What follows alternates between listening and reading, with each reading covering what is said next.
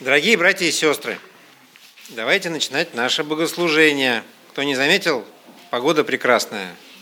Погоды стоят нынче прекрасные. И э, удивительно, что Господь э, так устроил, расположил события в нашей климатической зоне, что пасхальные эти недели совпадают с солнечными днями, такими, да, пробуждением природы, появлением листочков. Валентина Ивановна сегодня углядела какую-то там черемуху, да? В общем, углядела по дороге листики какие-то уже, да, там, в Гатчине как? А, Гатчина это юг, поэтому там хорошо.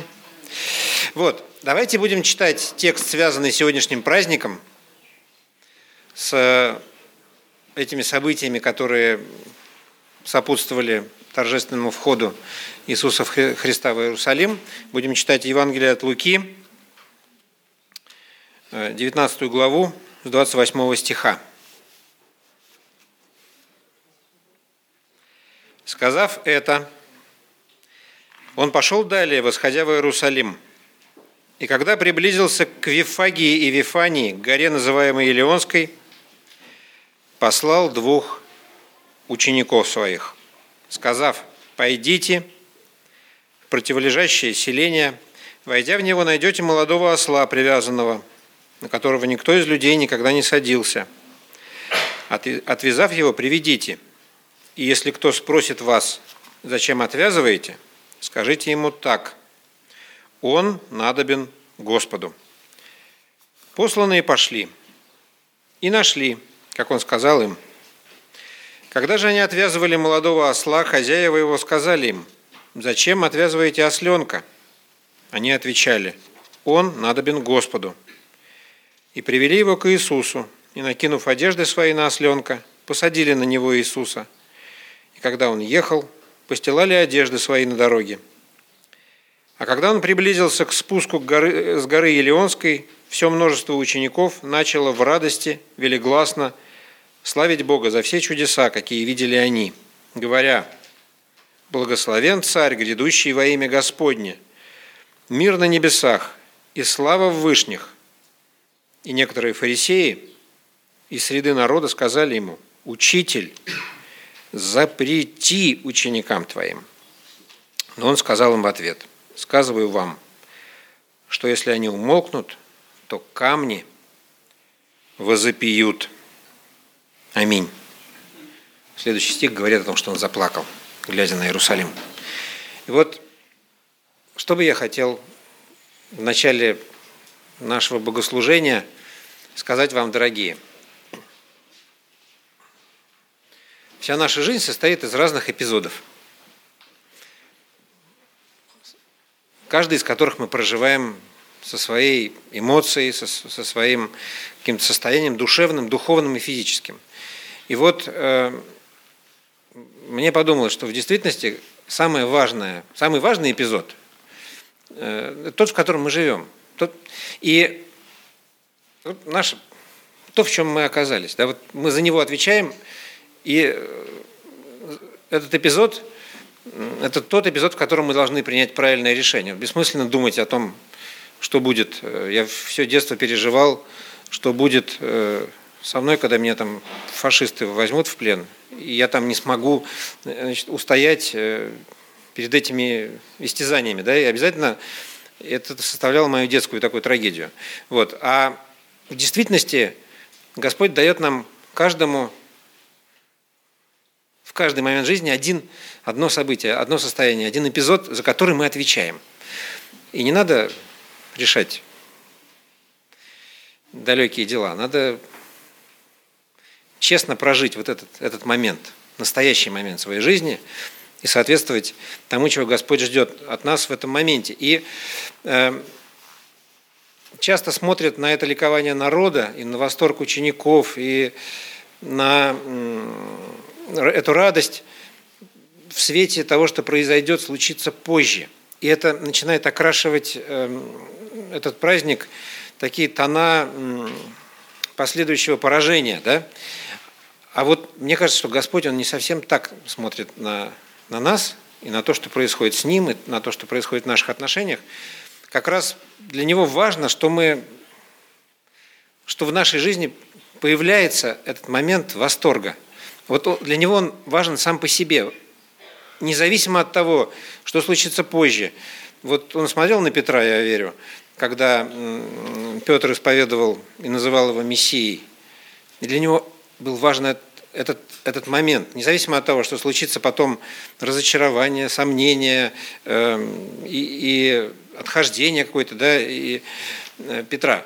Для него уже было победой, что это случилось в жизни этого человека. И также и вот эта радость, она для него самоценна, независимо от того, что люди не до конца все понимают, что потом наступит разочарование, что потом наступит сомнение и, э, и отхождение, охлаждение.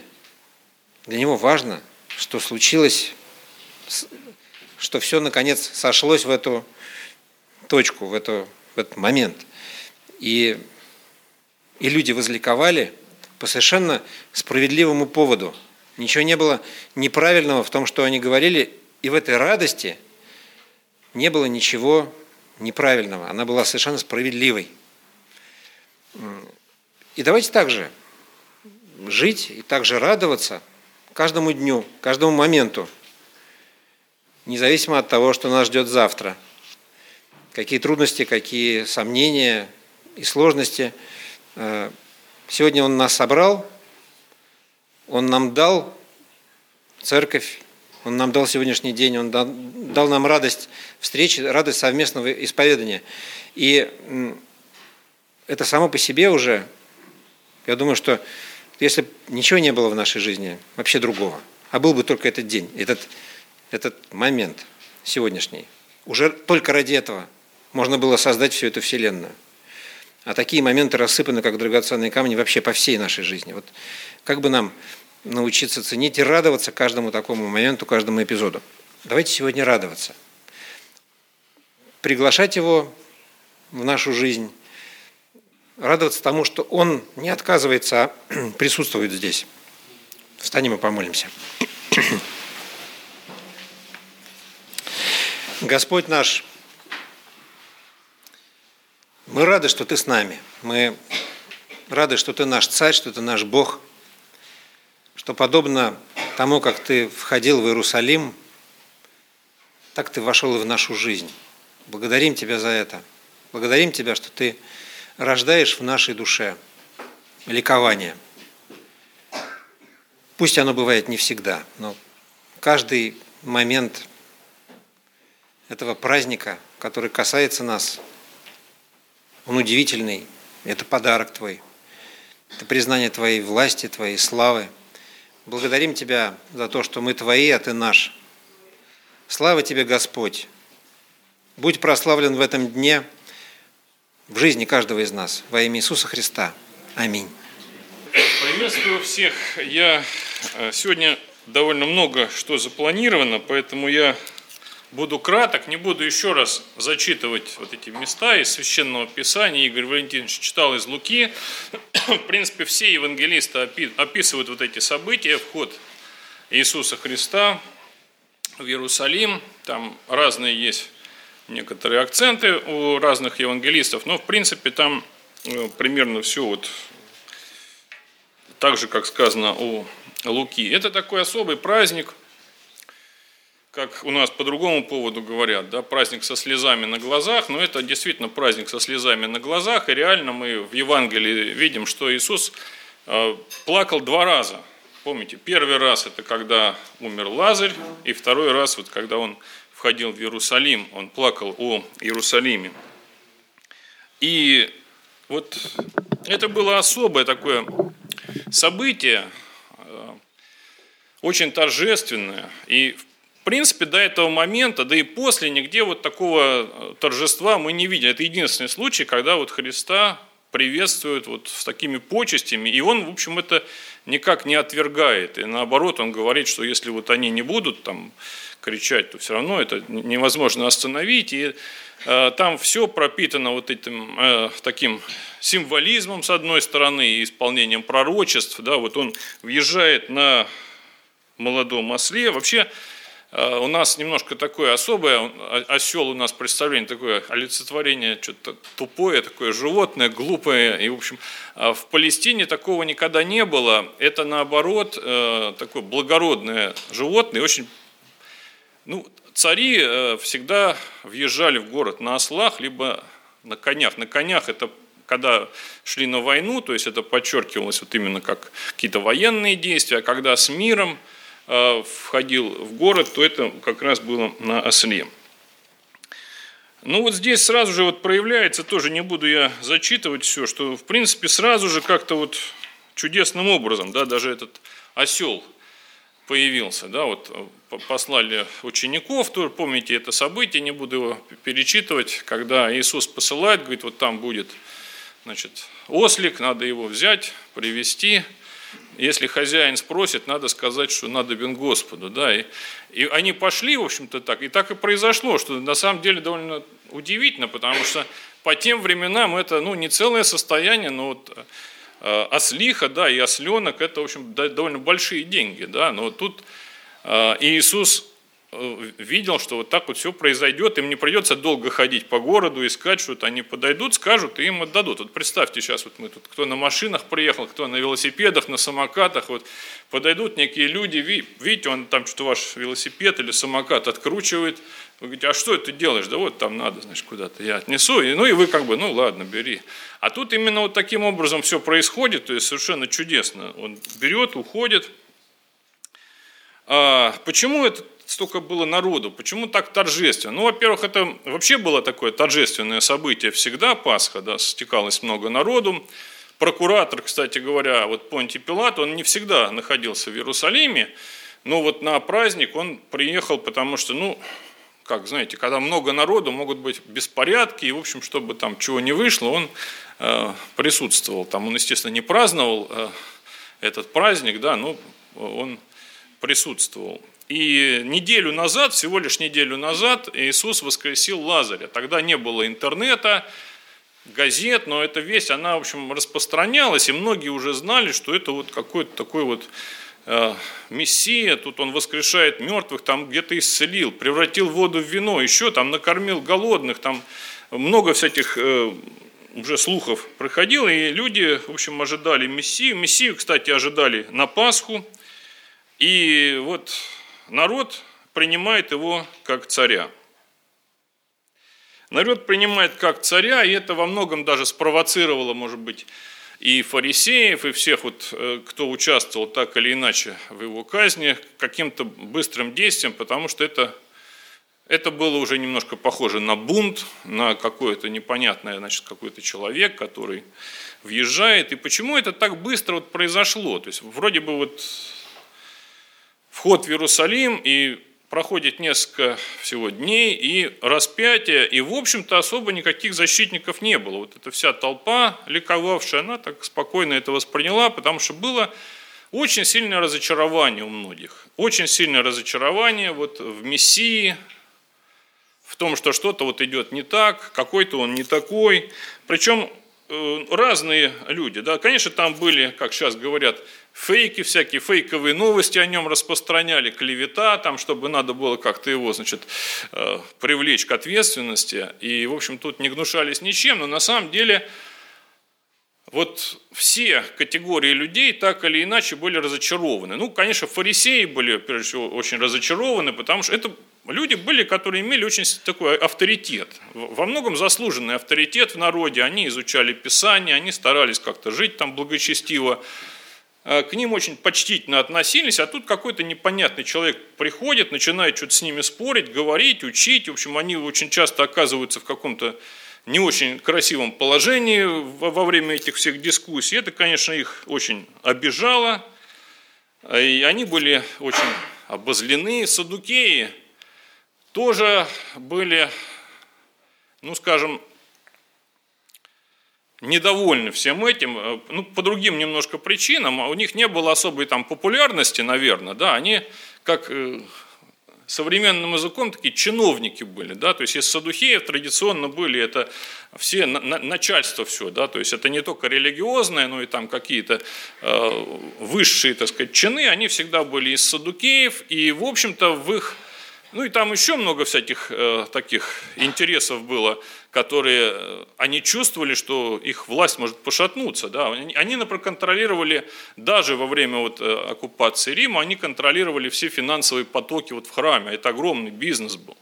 И они чувствовали, что это все может нехорошо закончиться. Кстати, так и произошло. Первое, что сделал Иисус, вы помните, он, вот, когда вошел в Иерусалим, он пошел выгонять торгующих из храма. А над этим стояли, в общем, садуки. Они там сами, ну, как, как сказать, они возглавляли коррупционную схему. Схема была очень интересная на самом деле. То есть, а, а, я пару слов просто, чтобы было понятно, почему это так волновало. Потому что, смотрите, приходили люди с разных мест, надо было приносить жертву, значит, в храме можно было только местными вот этими деньгами, которые только в храме были, и надо было их менять. И тут же при входе значит, сидели люди, которые меняли, и комиссия была больше, чем половина стоимости. По-другому нельзя было поменять. Нельзя было использовать другие деньги, только вот эти и только у них менять. То есть за это сразу бралось деньги. Дальше на этом не заканчивалось. Вы входили в храм, там э, надо было значит, жертвенных животных приобретать. Причем там тоже было все очень так организовано и интересно. Эти животные должны быть без всякого пятна и порока – и поэтому они там были в три дорого. Теоретически вы могли принести с собой, но тогда там были специальные служители храма, которые проверяли и почти всегда находили какое-то, в общем, что-то не то, и, в общем, так или иначе вы вынуждены были покупать. Да даже если они ничего не находили, за проверку надо было платить. Ну, в общем, все это как-то было тоже э, в руках садукеев в той или иной степени, они тоже, в общем, были разочарованные, что им это все мешало. Многие разочаровались в ближайшие дни, да, они вот вроде ликуют, но они поняли, что это немножко не то, что они ждали, потому что они ожидали каких-то активных политических действий, которые избавят народ от оккупантов, э, отменят вот эти самые налоги в Римскую империю, которые, в общем, раздражали всех, и, в общем, это было и они представляли сына Давида как вот что-то такое другое. Да? Вообще э, Царство Божие многими в то время воспринималось как победа над язычниками. То есть вот он придет и победит, и всех разгонит, и нас спасет. И он вот должен таким, значит, с мечом в руках прийти и навести порядок железной рукой. И ничего этого не происходило. То есть они буквально тут э, быстренько поняли, что вот этот Мессия какой-то, ну, не совсем такой, на которого они рассчитывали, и не такой, которого они ждали. Причем это не только там фарисеи, садукеи, многие, и, в принципе, и ученики-то ближайшие, да, они тоже были разочарованы, потому что, ну, забегая вперед, помните, мы читаем там в Священном Писании, недолго, немного времени прошло после этих событий. Два ученика там по дороге в Имаус, помните, там разговаривают и говорят, а мы-то были, надеялись, что вот он пришел Мессия. То есть они, в принципе, тоже были все разочарованы, что-то они ждали другое. И вот, вот эта дистанция от, от Асана да, до Распни, она очень короткая. Она очень короткая, как знаете, от любви до ненависти один шаг. Здесь тоже один шаг, когда э, люди очаровываются чем-то, они захвачены вот чем-то, они, может быть, наделяют э, свою веру, наделяют какого-то другого человека иногда какими-то э, качествами, которые, в общем, им хотелось бы видеть. А потом оказывается, что это немножко не так, и это все разочаровывает, раздражает, и, в общем, хочется как-то так сразу же ну, раз пять мы не можем, да, его, ну, мы э, ничем не лучше тех людей, которые там были, просто мы, не знаю, по счастливой или несчастливой случайности, мы не оказались, в общем, физически в тот момент, в то время, вот, э, а мы не знаем, как бы мы повели себя. Сегодня мы тоже вот встречаем, встречаем этот праздник, встречаем Господа, который входит в Иерусалим, который входит, в общем, в нашу жизнь, в наше сердце. И э, очень часто бывает и сегодня нечто похожее, вот такое разочарование, когда приходишь к Богу и надеешься, что вот сейчас Он все, что называется, разрулит. Вот сейчас вот разные возлагаются надежды. Сейчас у нас другие проблемы, у нас нет там оккупации Рима, и мы, не, не, наверное, не так жаждем, чтобы отменили какой-то налог, хотя это для нас может быть важно, но не столь может быть это чувствительно, как было тогда для евреев, это вот римская оккупация. Но у каждого свои какие-то вещи, которые, как нам кажется, Бог должен вот исправить. Он войдет и все исправит. У кого-то это болезнь, там, какие-то сложные взаимоотношения, может быть, с близкими, нет работы, что-то еще, и хочется верить, что вот сейчас Бог придет, и жизнь у нас будет вот как по маслу все покатится, и это не бывает не всегда. Бывает э, так, а бывает и не так, и тогда наступает вот это очень тягостное разочарование, и от, опять-таки, от Асана до Распни мы очень быстро проходим этот путь. А, Иисус входит в Иерусалим, его встречают как царя, как властителя, признавая, отдавая ему все почести, и очень быстро многие, я не скажу все, но очень многие из этих людей разочаровываются, и не просто разочаровываются и становятся, в общем, такими пассивными наблюдателями кто-то, а кто-то становится таким активно противоборствовать, потому что он кричит «распни», потому что это вот крушение надежд. Знаете, ничто так нас не раздражает, не разочаровывает, когда вот крушится надежда. Мы вот надеялись, мы рассчитывали, мы были так счастливы, и потом раз проходит несколько дней, и, и все не так, и все неправильно, и э, нам не хочется признать, что это мы не, какие-то не те, может быть, надежды возлагали и неправильно действовали, а это вот, вот он виноват, или она виновата, или что-то такое вот э, на этого виноватого надо, в общем, все сразу же, все грехи повесить, и вот его, в общем-то, как-то там надо наказать. Когда Христос пришел, Он не, не обещал, что у нас не будет проблем. Да, даже вот сегодня э, мы живем в такое смутное, в общем, время. Вот знаете, наверное, вчера вот совершились там террористические акты – Шри-Ланка. Да, и там пострадали многие христиане, потому что там ну, в отелях да, были взрывы, но были и в церкви взрывы. А это праздник, людей много, это Пасха. Западная церковь как раз отмечала Пасху на неделю раньше. Происходят события, которые, казалось бы, ну, Бог должен был отвратить. Да. Кто-то, может быть, знает, э, вчера было вооруженное вот нападение разбойное на пастора церкви «Благая весть» Дмитрия Шатрова, там ворвались к нему в дом вооруженные люди, в общем, там его избили, в общем, было такое серьезное тоже событие.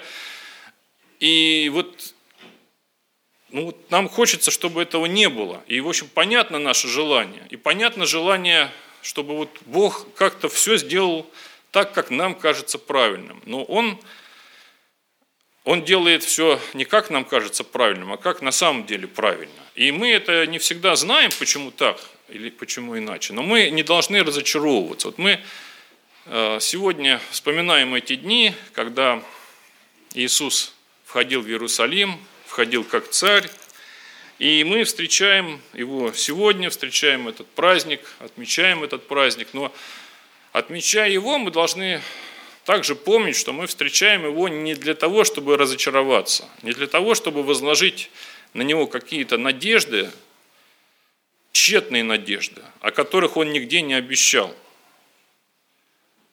Как наши многие политики, знаете, там каждой женщине, мужчину, мужа, там еще каждому отдельную квартиру, и вообще скоро будем жить при коммунизме, и что мы только не слышали. Вот такого не было. Он все время говорил немножко не о том, о, о чем многие люди вот этого, может быть, хотели услышать. Он исцелял больных, воскрешал мертвых, да, но он не, не исцелял всех, он не, не всех воскресил. Он превратил воду в вино, но не делал это постоянно. Он накормил огромное количество людей несколькими хлебами, и тоже, ну, думаю, ну теперь-то уже голода не будет. Что, он сейчас все быстренько организует, что вот хлеб везде будет, рыба будет, и все, и на сто лет вперед нас всем обеспечит, и все, никаких проблем не будет, но и этого ничего не произошло. И вот я хочу, чтобы в этот день мы все-таки помнили, что мы встречаем царя, но царя не такого, которого мы привыкли видеть вот в нашей земной жизни, в наших земных каких-то властительных. Он, его царство не от мира сего. И царство его гораздо выше, гораздо прочнее и гораздо надежнее. Аминь.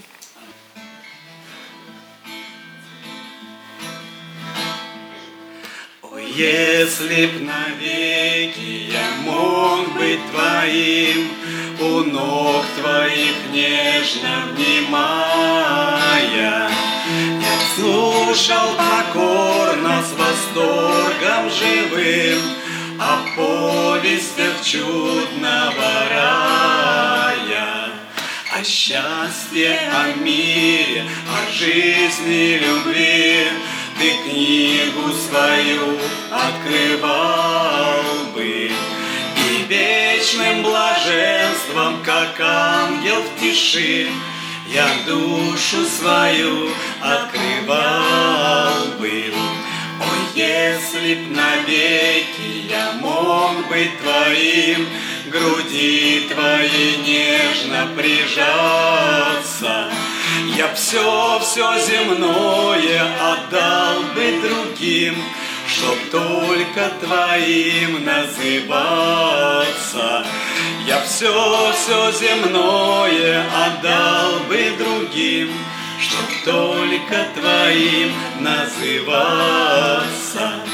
И слышится мне, будто кто-то в тиши меня утешая ласкает И шепчет мне тихо давно от тебя Решений твоих ожидаю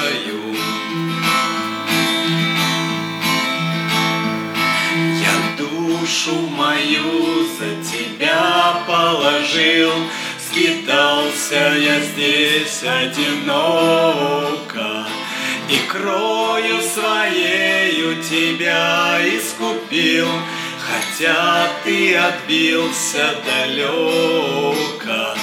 И крою своею тебя искупил, Хотя ты отбился далеко.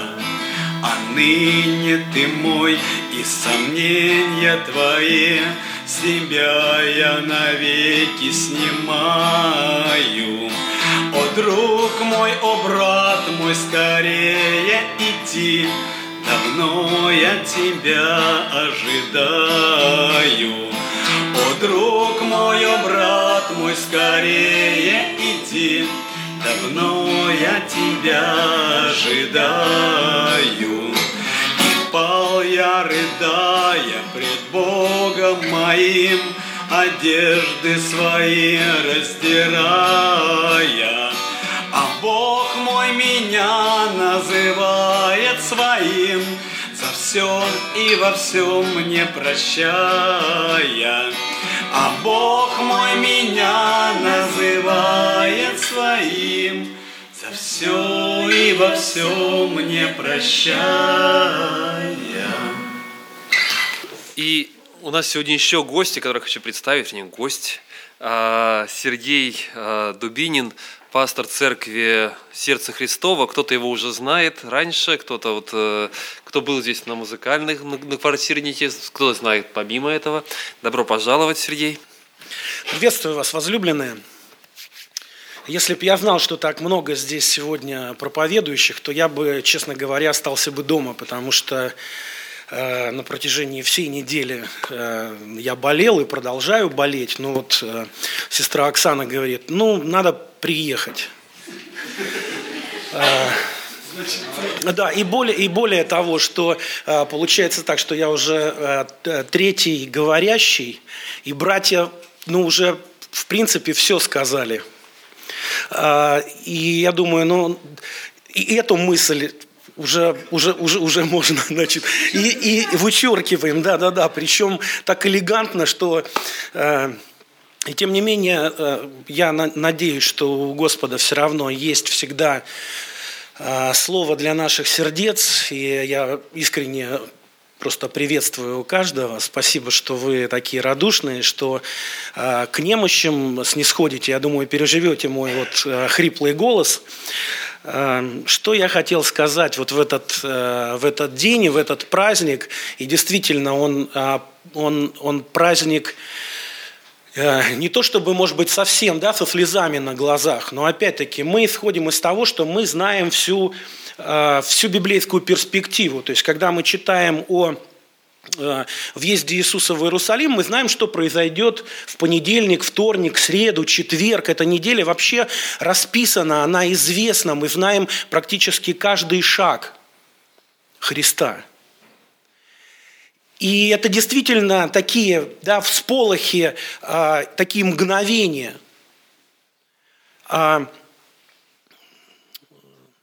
А вот сегодня наша жизнь идет, мы же не знаем всей библейской перспективы, вот в нашей жизни. Хотя, с другой стороны, мы, как люди, которые приняли Христа, приняли Мессию, мы знаем окончание. Вот мы знаем начало в этой книге, мы можем открыть последнюю книгу Нового Завета, книгу Откровения, и э, в последней главе узнать, чем история заканчивается. Но для нас это все равно мгновение, которое мы действительно проживаем. Мы не знаем, что будет завтра, но мы ожидаем. И у людей, ну вот сегодня было зачитано да, из Евангелия от э, Луки, фактически все синоптики и даже Иоанн, они рассказывают э, об этой истории, о торжественном э, въезде Иисуса в Иерусалим, каждый со своими нюансами, со своими, значит, э, такими подробностями. Э, и меня всегда интересовали чаяния. Да? Вот, ну, сегодня уже было сказано, чаяние народа. Чаяние народа – это придет царь, более того, мы же можем там историю немножко перекрутить, увидеть вот этот вот галилейский кризис в а, служении Иисуса Христа. А, если я не ошибаюсь, Евангелие от Иоанна, 6 глава, рассказывает об этом. Что после того, как он накормил людей, и он исцелял, и он говорил вот эти вот слова благодати, то они нечаянно хотели сделать его царем – то есть эта попытка уже была, потому что, ну, действительно, отчаяние наше с вами, чаяние. Какого, какого президента мы хотим? Но зачастую явно не нынешнего. Мы ожидаем этого, этого, этого Мессию. В истории России всегда было так. Мы ждали того, кто придет и даст нам все. И тот, кто даст нам волю, и тот, кто даст нам хлеба, и того, кто даст нам зрелищ. И мы ожидаем даже самые, может быть, э, самые хорошие правители были ругаемы, были э, несправедливо изгнаны, кто-то был убит, кто-то рано ушел. И вот эти ожидания, ожидания, ожидания. С народом все понятно. Сегодня было сказано ожидание фарисеев, но неужели все они такие уж прям как вот часто, да, на, на наших, э, значит, за нашими кафедрами их, их э, как бы, ну так, молотят, да, значит, э, фарисеи были разные. У них тоже были чаяния, и там, если заметите, да, то Христос, Он создает вот эту почву, Спустя несколько лет, оно даже, может быть, несколько месяцев, библейская история ведь продолжается, и в деяниях мы видим, что когда проповедь а, о Христе звучит уже с уст Петра, Иоанна, Иакова, апостолов, то многие написано из книжников и фарисеев.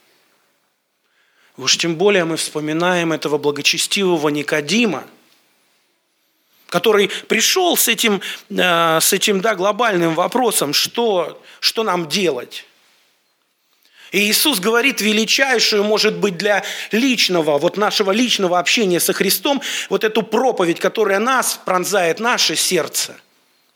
Да? И если другие, э, значит, э, другие евангелисты говорят или используют слово покаяние, Иоанн в своем а, Евангелие использует такое понятие, как рождение свыше. да, или новая, новая жизнь. У фарисеев были чаяния, у садукеев были чаяния, у, у учеников были чаяния, были эти ожидания, что ученики сильно отличались от народа. Иисус говорит им, причем Он в тайне говорит им, говорит о том, что я иду в Иерусалим, у меня есть назначение, у меня есть цель. И он даже пророчествует о том, что он будет убит и на третий день воскреснет. Мы со своей вот сегодняшней уже да, библейской перспективы, мы прочитали эти тексты. Но если бы мы были, мы же всегда думаем, что мы лучше учеников, мы лучше фарисеев, мы лучше того народа, мы бы, наверное, внесли, мы бы старались, как бы Иисус, давай быстрее, пожалуйста, давайте сократим эту неделю. Зачем ждать Пасхи? А ты сейчас, мы, мы даже как бы вместо римлян забьем эти гвозди. Нет? Нет, но, друзья, если бы перед вами стоял вопрос вечности – и э, вам, бы, вам бы сказали, ну вот, чтобы вы вошли в вечность, вот он должен быть убит. Более того, мы, не беспокойтесь, он на третий день воскреснет. Э, ну, они, да, но они шли с другими чаяниями. И понятно, что их образ Мессии, их образ Спасителя – это образ вот этого идеального царя, который действительно и накормит, и напоит, и даст волю, и, э, значит, даже выловит, э, выловит этого самого Левиафана. Да-да, и устроит пир, потому что по представлениям э, иудеев это вот это, этот пир будет из вот этого морского чудовища, и этот стол будет для всего еврейского народа. И он не исполнил, как уже говорили, да, но фактически ведь он ни одного из этих чаяний не исполнил.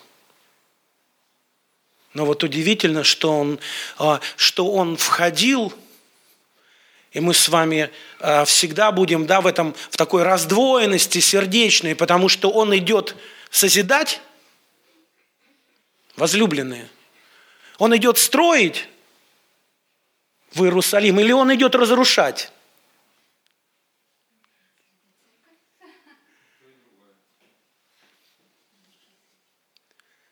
Но согласитесь, да, и в этом нет дуализма какого-то, нет, это наоборот вот этот библейский божественный парадокс. Потому что, представляете, ну, к примеру, да, у иудеев были четыре идеи. Первое – это Тора, ну или четыре принципа, или четыре начала. Тора, земля святая, храм и народ. Тора, святая земля, храм и народ. И каждый из этих принципов имел, имел основополагающее для иудея вообще вот существование.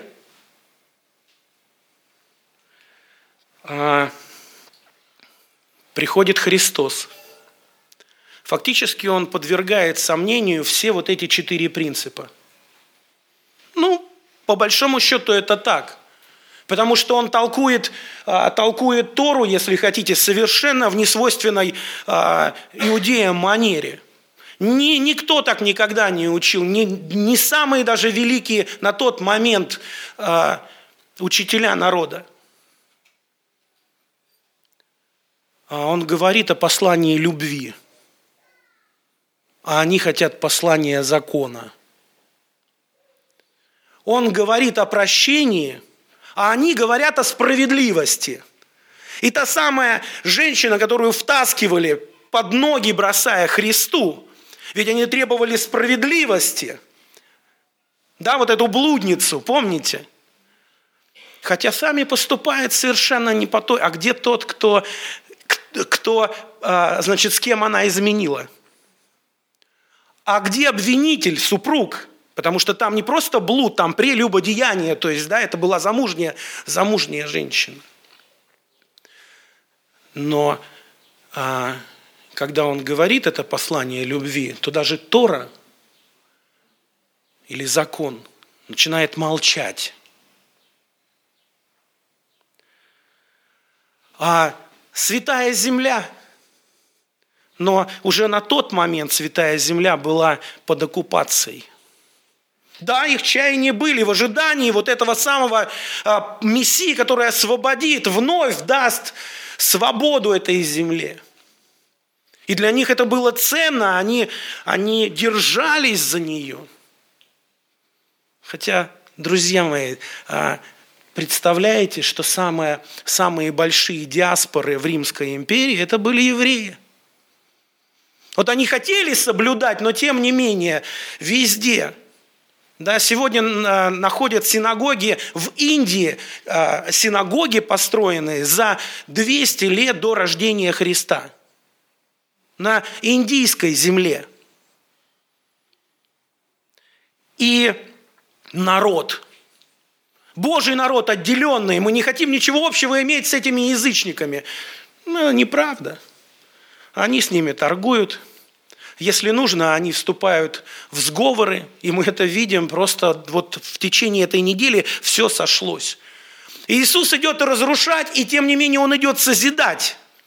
Потому что если для еврея эти принципы, давайте еще раз, да, Тора, земля, храм и народ, храм.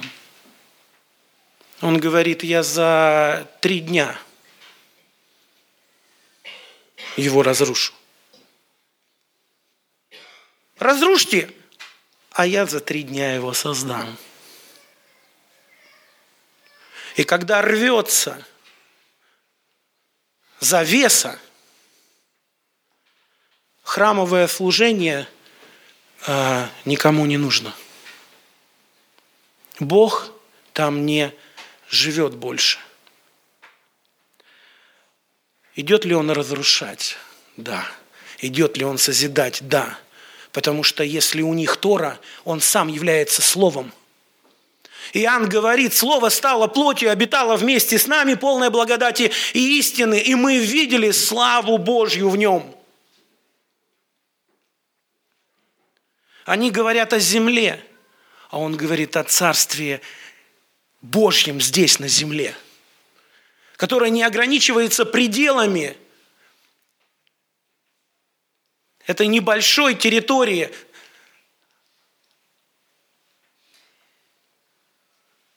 Он говорит, что Царство Божие там, где ты. Он говорит о храме и о разрушении храма. Но он строит этот храм, потому что ты и я сегодня храм, в котором живет Господь. Твое сердце – это храм Бога живого – народ. Неужели он упраздняет еврейский народ? Нет. Но он расширяет пределы. И всегда он говорил о том, что Бог говорил о том, что народ еврейский должен быть светочем для язычников. Почитаем псалмы, мы увидим это, да? Есть место, и мы привиты к этой животворной лозе. Бог сделал все, Он разрушил и создал. И его благословенное слово, вот эти вот чаяния, знаете, наверное, чаяния только одного существа тогда были даже больше, чем всех остальных. Я сейчас э, скажу, кто это. Но у меня есть еще пять минуточек, да? А, в 96 году мы такой миссионерской командой а, жили в Архангельске. И я, значит, было очень непростое время, потому что бывало так, что в квартире могло быть там около нуля градусов и веерное отопление, и, в общем, свет отключался. Это время такого вот а, кризиса. И кризиса может быть для многих духовного, а вот просто даже физически было очень трудно выживать в этих северных а, землях. И была такая квартира, которую мы снимали миссионерской командой, там четыре комнаты было. И вот э, в, в январские такие вот морозы, я говорю, ребята, вот все, в отпуск езжайте, потому что, значит, ну, невозможно там и детки, и, и я остался один на миссии, значит, э, ребята все уехали. И вдруг в один из вечеров, когда свет отключили, на меня навалился вот тот самый детский, э, детский страх. Ну, там вот фашисты, вот э, у каждого страхи в детстве были свои. Вот я боялся, э, даже, вот, там, скажем, посмотрел «Спокойной ночи, малыши», там показали «Ну, погоди». И я вот потом в постели мог биться в истерике, потому что э, я боялся, что, ну, а если я умру, ведь я никогда больше «Ну, погоди» не увижу. Знаете, вот, э, и, и, и вот это вот из детства может притягиваться, ну, к другим нашим каким-то а, страхом. Но вдруг у меня, знаете, такой природный страх а, темноты и одиночества. Знаете, вот, ну, кто боится темноты? Боитесь? А я уже не боюсь. Вот, но, но тогда очень сильно боюсь, потому что все это выключи, это метель.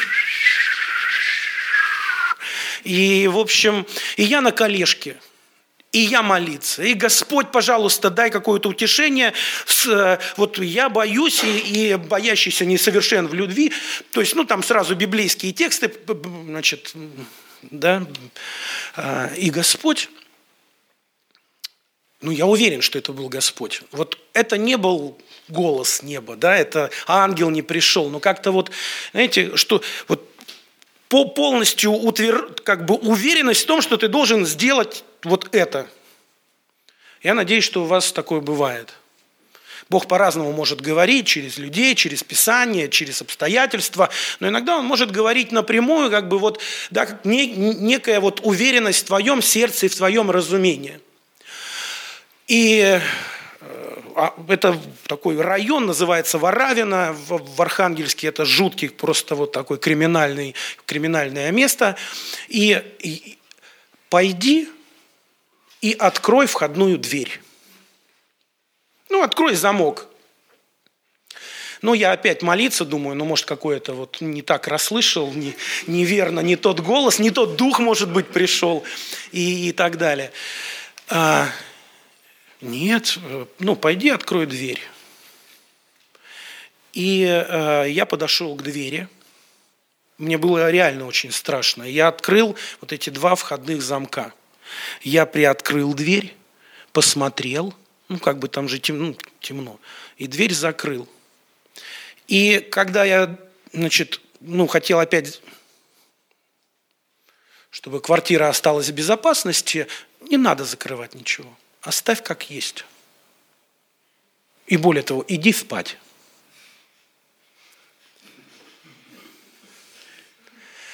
А, я прошу, не повторяйте. А, это мое личное откровение, и вы э, со своим страхом темноты так э, не поборетесь. Но я поборолся. Я пошел и лег. С 96 -го года по 98 пока мы жили в этой квартире, двери больше не закрывались. Ни, никогда. Даже тогда, когда мы уходили. И это было мое откровение.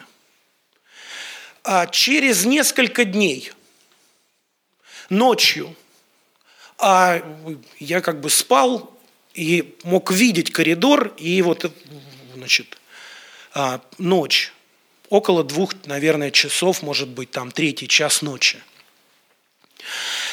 Распахивается дверь.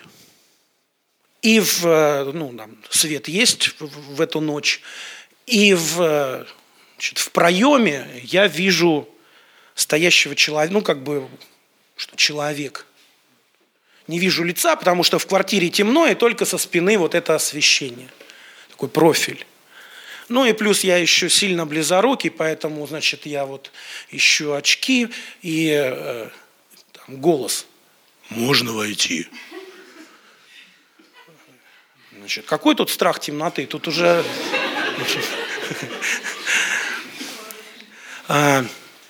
Да, ну, я как-то реагирую, надеваю очки, э, иду туда в прихожую, включаю свет и понимаю, что передо мной э, стоит человек, у него, значит, э, значит, ну вот на куртке такие какие-то подтеки, и смотрю на его руки, а руки в крови. Он достает из кармана нож и задает вопрос, что мне делать? А а я как-то, да, давай пройди на кухню, дайте кофе угощу. А, как оказалось, вечером, э, за несколько часов до этих событий, он был на молодежной дискотеке в поселок Зеленец, это несколько километров от Архангельска, через э, Двину. А, на дискотеке он зарезал человека – И он не знал, что делать, но знал, что вот где-то там на Воравино живет священник. И ему ну, кто-то вот показал, что вот в этом доме вот, вот окна вот так вот э, выходят. Можешь э, вот, знай, что там какие-то сектанты живут. Э, он шел вот этой вот э, зимней дорогой – несколько километров, чтобы прийти в эту ночь, э, распахнуть эту дверь и задать этот вопрос. Мы попили кофе, я дал ему умыться, дал ему одежду, мы стали разговаривать, и через 4 э, часа, к 6, туда ближе, он был спасен – а, ну, не в буквальном смысле, но его душа была спасена. Он молился вместе со мной молитвой покаяния, и э, утром мы пошли и сдались э, властям. А через много-много лет я встретил его в одной из церквей Северодвинска. Ну, точнее, он встретил меня, я как бы не вспомнил бы. И вот мы возвращаемся, я заканчиваю, мы возвращаемся к этой истории. Чьи чаяния были, а, значит, чьи ожидания были больше удовлетворены, чем могло бы быть? Ну, наверное, наверное именно вот этого осленка – вот потому что, э, ну, естественно, ну, что там разумеет ослик, мы не знаем. И разумеет ли. Но вот идет этот осленок, а ему под ноги одежды, пальмовые ветви. И ему кричат «Асанна! Асанна! Благословен грядущий!» А он не знал, что это крик ему, вот который на нем. Он, возможно, мог полагать, что это крик для его славы. Но знаете, иногда нужно оказаться в роли вот этого осленка, чтобы Господь на тебе въехал в чье-то сердце – вот такое может происходить. И я понимаю, что в этих историях я могу продолжать. Там действительно, когда эта дверь была открыта, то люди стали приходить. А я рассказал, ну, как бы саспенс такой устроил здесь, страшилку нагнал. А были более спокойные там истории и так далее. Но Господь сохранил нас. У нас был бандитский налет – но мы просто увидели, как за буквально 5-10 минут 8 мужчин, которые хотели изнасиловать трех наших сестер, значит, я единственный брат был, и э, еще двое детишек было вместе с нами. Он за несколько минут вот своим Духом Святым пришел в эту квартиру, накрыл этих людей так, что они не, не, не могли подняться, потому что мы стали просто благовествовать им Евангелие. Это удивительно. Я сегодня, как, если бы я слышал это от других, я бы воспринимал это как... Но я соучастник. этих событий. И вот этот вот осленок, он был соучастником. И я думаю, что а, иногда вот наша роль, мы можем себя ставить на, на... Иногда мы становимся фарисеями, друзья. Мы не лучше и не хуже. Иногда мы в роли народа, да, который сегодня кричит «Асана», а завтра или там через несколько дней «Распни». Иногда мы можем быть в роли учеников, но учеников таких, которые делят министерские портфели. Но иногда, может быть, блаженнее быть в роли ослика, который, наверное, может быть, один из самых искренних существ в этой вот истории ввел или ввез Христа в Иерусалим для того, чтобы он действительно начал сокрушаться и плакать. А мы через воскресенье с вами будем радоваться. Ведь Пасха – это не, а, не праздник грусти. Почему-то иногда на Пасху, знаете, в некоторые церкви придешь, там рыдания сплошные. А, это воскресенье, это жизнь, это рождение свыше, это Его слава и, и наше утешение, наше спасение. Давайте помолимся, поблагодарим Господа. Дорогой наш Господь, во имя Иисуса Христа, мы благодарны Тебе за эту великую милость, которую Ты дал нам. Ты дал нам Слово, Господь. Ты дал нам новую землю, Царство Божьего, в которое ввел нас. Ты ввел нас в народ славный, в церковь Божью. И мы благодарим Тебя, что сегодня, а, хотя и нет храмового служения, сегодня каждый из нас является этим храмом, в котором помещаешься Ты, Господь. Во имя Иисуса Христа. Боже, в этот вечер мы просим Тебя, дай нам радость, Господь, спасения.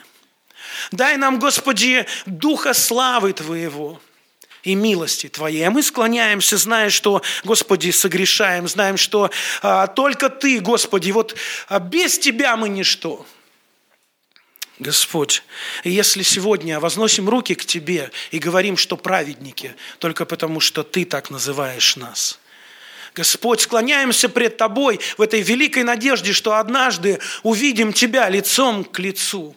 Взирая на Тебя, на начальника и совершителя нашей веры, сейчас коснись каждого из нас и дай нам великую благодать, великую радость и мир свой. Да будет тебе честь и слава и поклонение. Мы молились тебе во имя Иисуса Христа. Аминь.